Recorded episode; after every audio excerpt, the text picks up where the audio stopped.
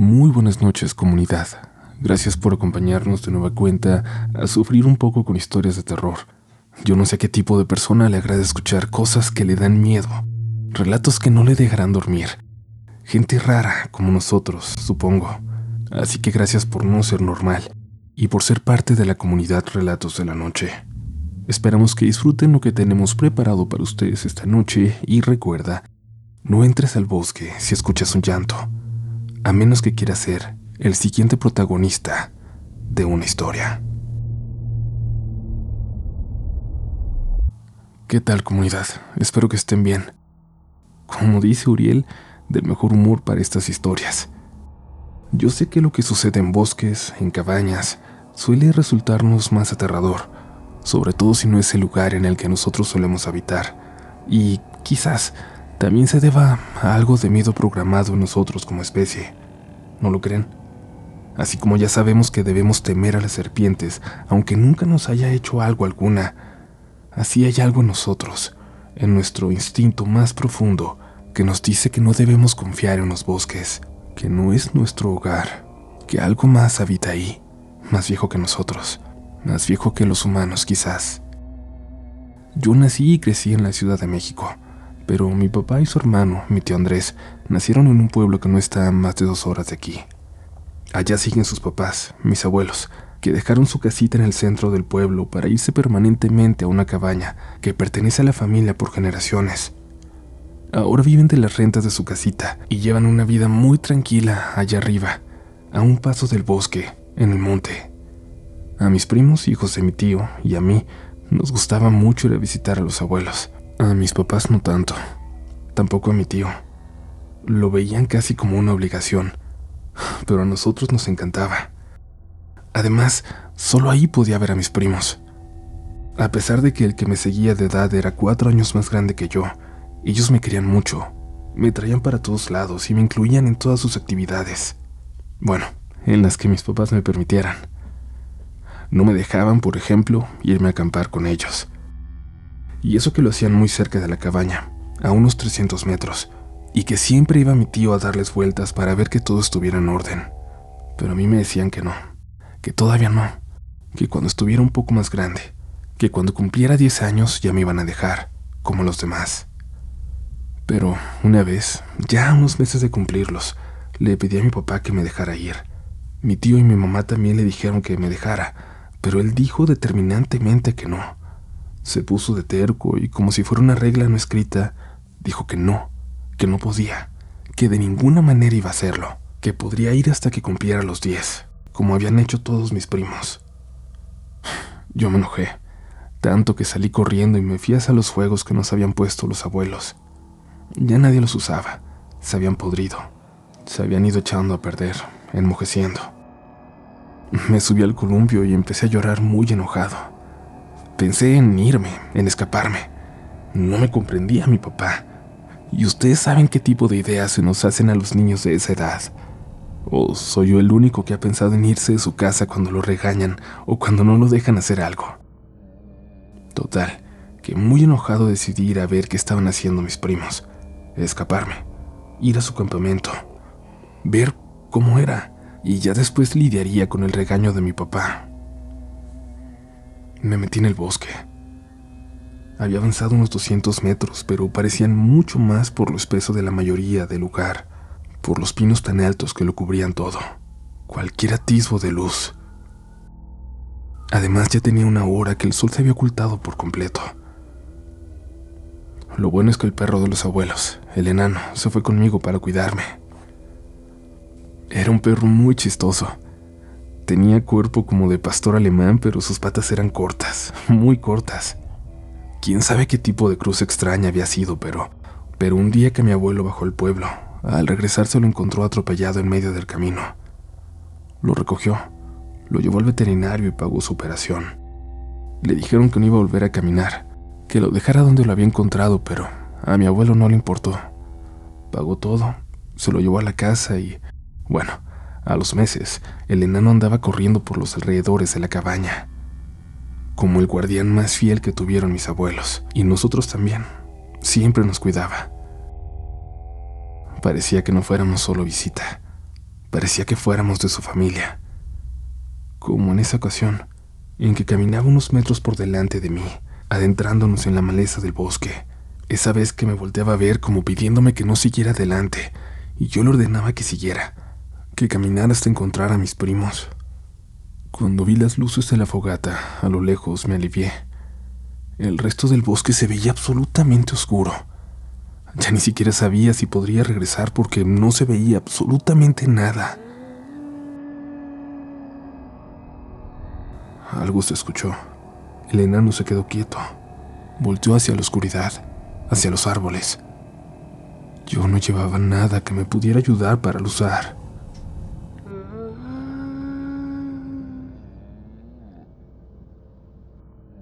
Algo empezó a llorar entre los árboles, cerca, y el enano se quedó quieto, agachado como esperando, como dudando si atacar, si ladrar, si salir corriendo hacia eso que hacía aquel sonido. Le pedí que se quedara tranquilo. Empezó a gruñir.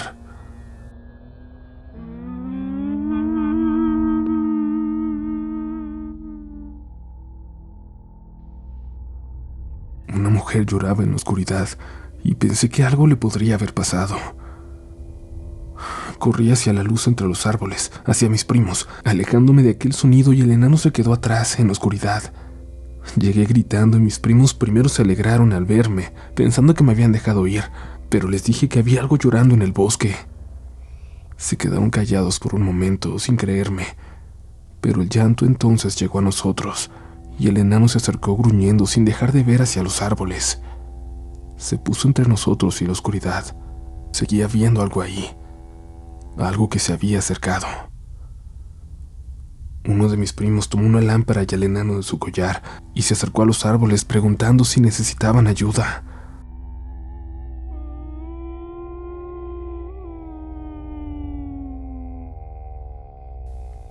Parecía que había alguien lastimado, así que nos mandó a su hermano y a mí a regresar corriendo a la cabaña, a avisar que algo estaba pasando, que alguien necesitaba ayuda. Y así lo hicimos. Nos alejamos corriendo, escuchando cómo el enano gruñía cada vez más nervioso. Llegamos a la cabaña gritando. Mi papá se enojó mucho. Me dijo que después hablaríamos, y él y mi tío se fueron corriendo hacia el bosque. Nos ordenaron que no le dijéramos nada a los abuelos hasta que ellos volvieran. Recuerdo sus ojos llenos de enojo cuando me sacudió de los hombros, cuando me dijo que no volviera a entrar al bosque. Encontraron a mi primo y al enano siguiendo el llanto, cerca del campamento. Regresaron de inmediato hacia la cabaña y dijeron que ya al día siguiente regresarían por lo que quedó en el campamento. Solo habían apagado la fogata y regresaron corriendo a la cabaña. Esa noche mi papá y mi tío prendieron fuego al lado de la cabaña. Se quedaron ahí hasta el amanecer. Cuando nos quedamos solos, mis primos y yo, mi abuela se acercó para contarnos algo algo que no sabíamos hasta entonces. Nos habló de Isidro, el hermano mayor de mi padre, de quien yo no sabía mucho pues había muerto muy joven, cuando mi papá y mi tío eran apenas unos niños. Ay, mi niño, mi pobre niño, dijo la abuela. Nos contó que se le fue cuando tenía 13 años, nada más, que siempre se quedaba cuidando a sus hermanos cuando andaban jugando cerca de ahí. No le gustaba mucho subir a la cabaña, como hacían cada fin de semana. No, a él le gustaba siempre estar en la casa del pueblo. Una tarde, cuando ya empezaba a caer la noche, sus hermanos fueron a buscarlo. Le dijeron a Isidro que alguien pedía ayuda en el bosque, que no lograban ver quién. Esa vez sus papás, mis abuelos, no estaban ahí. Así que Isidro les pidió a sus hermanos que esperaran dentro de la cabaña, mientras él iría a investigar. Mi papá y su hermano, asustados, hicieron caso y entraron a la cabaña mientras veían a Isidro alejarse en el bosque. Pasaron los minutos, pasó media hora, y ellos, nerviosos, decidieron bajar al pueblo a buscar a sus papás. Por suerte los encontraron cuando ellos iban ya subiendo hacia la cabaña. Les dijeron que Isidro se había metido al bosque, que escucharon a alguien llorar, pero que no había regresado. Y el abuelo se fue corriendo a buscarlo. Luego volvió. Les pidió que avisaran a todo el pueblo. Subieron muchos hombres y mujeres. Todos se metieron al bosque, pero fue inútil. Nunca encontraron a Isidro, aunque lo buscaron por días, por semanas. El abuelo se negaba a perderlo. Incluso cuando pasaron los años, empezaron a ir más tiempo a la cabaña. Estaban más tiempo allá que en la casita en el pueblo, hasta que finalmente se fueron a vivir para allá. Decían que si estaban más cerca de Isidro, de su pobre Isidro, de su recuerdo, de su recuerdo al menos. La abuela dijo que se lo llevó ella, la que vive en el bosque, que cada generación venía por alguien, que se llevaba un niño del lugar, como cobrando una deuda que el pueblo tenía con ella desde hacía mucho, mucho tiempo, desde hacía muchos siglos. Poco después supimos que eso era una creencia local, no solo de la familia, y no una leyenda como tal, porque en ese pueblo la gente lo da por hecho. Meses después de que yo estuve a punto de perderme, me enteré de la desaparición de un niño, el hijo de una familia de la capital, que nomás estaba pasando un fin de semana en una cabaña. El niño se metió al bosque y nunca lo encontraron. Y entonces, solo entonces, mi papá me dejó acampar junto a mis primos como si estuviéramos a salvo por unos años más. Y aún así, por muchos años, mientras lo seguíamos haciendo, cada que el buen enano se quedaba callado, nos dejaba y se ponía serio, muy serio, a mirar hacia el bosque, a mí no dejaba de darme cierto escalofrío, como si algo estuviera ahí todavía, observándonos, esperando a que fuera tiempo de volver a cobrar su deuda.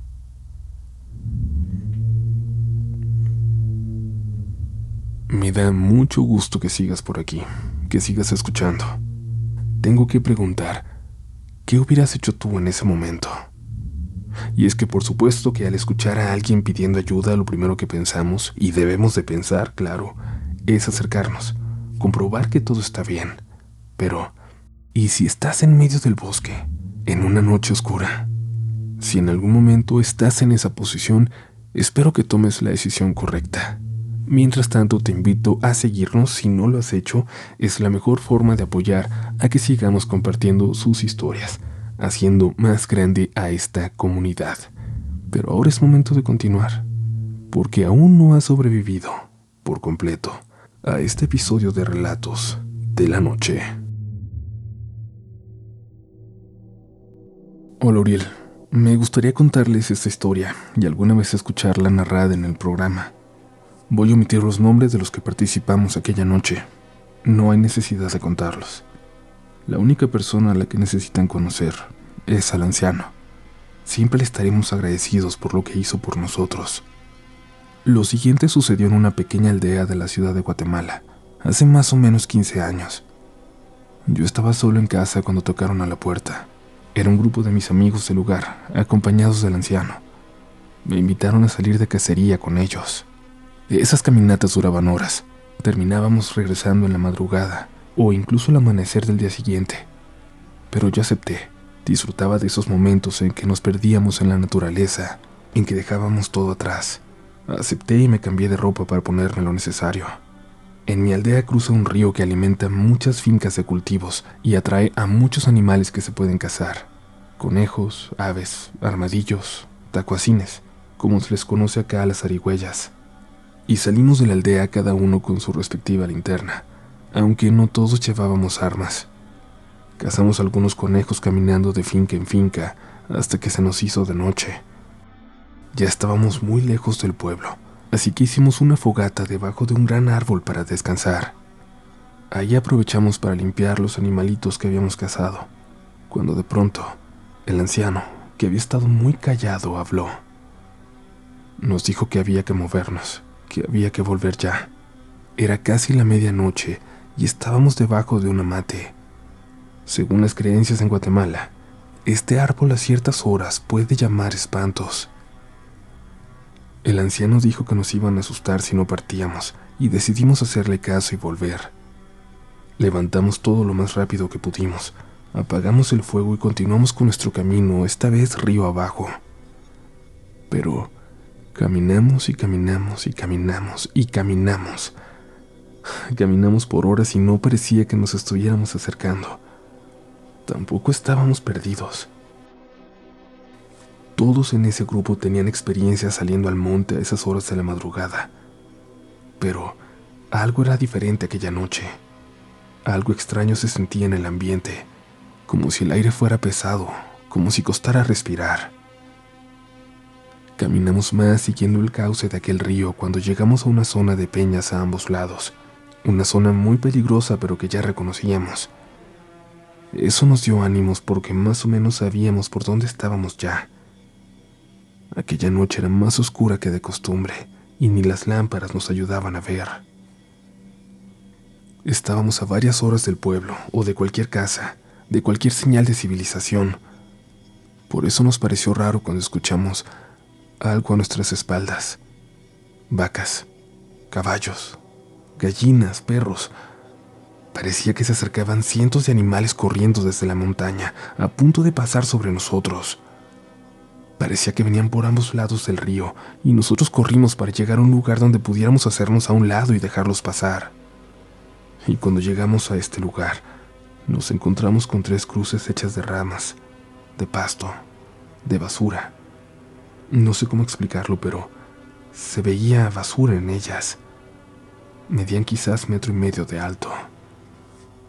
El sonido de los animales se volvió tan fuerte que sentimos como si estuvieran pasando entre nosotros, como si cayeran despavoridos por las peñas, por esos riscos por los que es imposible bajar, pero no había nada, no se veía nada, solo podíamos escucharlos.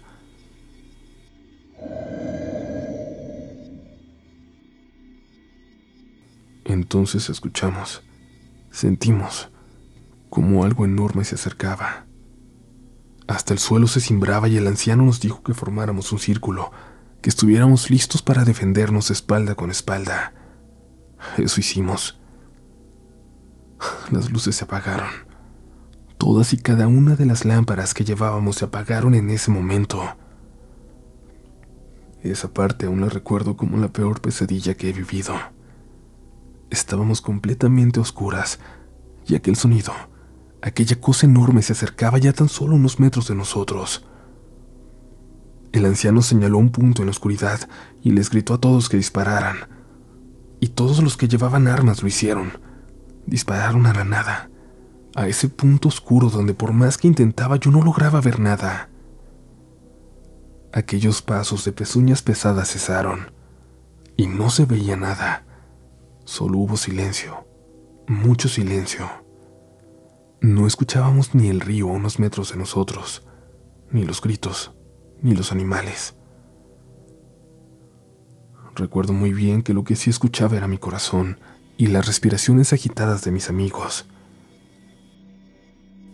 Quién sabe cuánto tiempo pasó, pero justo cuando el anciano estaba por decirnos algo,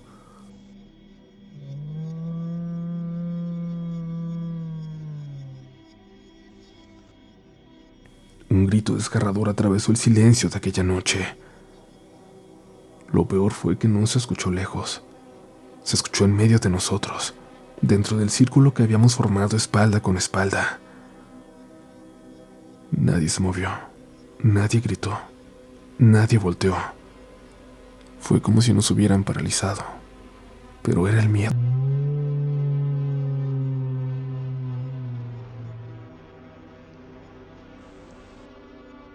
El grito volvió a sonar y recuerdo muy bien cómo uno de mis amigos gritó que nos iba a llevar.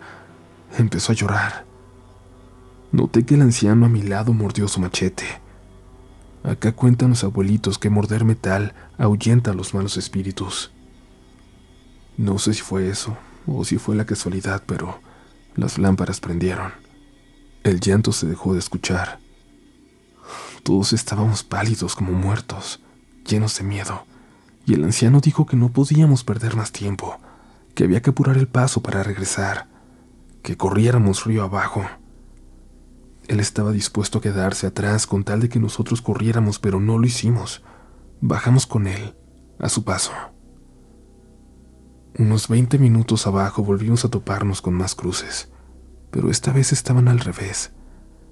Y había algo, algo muy extraño con ellas un tacuacín muy alto, con piernas y brazos largos como de persona, recostado sobre uno de sus codos como esperando que pasáramos por ahí. Aquello no era un animal por más que pareciera, no era nada de este mundo, era un monstruo. La escopeta de uno de mis amigos le lanzó dos disparos, dos, dos que vi que le dieron, pero esa cosa se levantó lentamente y caminó en dos patas hacia los árboles. Ya no lo volvimos a ver. Cuando llegamos a la aldea, cada quien, en silencio, se fue para su casa. El anciano nos dijo que no le temiéramos al bosque, que no dejáramos de ir, que era nuestro. Pero lo cierto es que nadie se atrevió a volver. Al anciano, y solo así voy a llamarlo, le debemos todos el haber regresado con bien, el haber vuelto a casa aquella noche, la noche más espantosa de mi vida.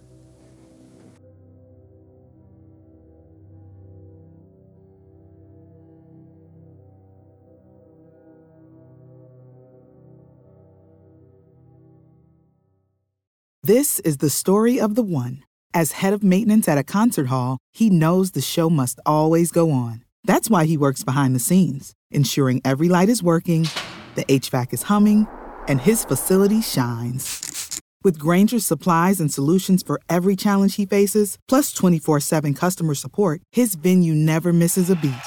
Call quickgranger.com or just stop by. Granger, for the ones who get it done.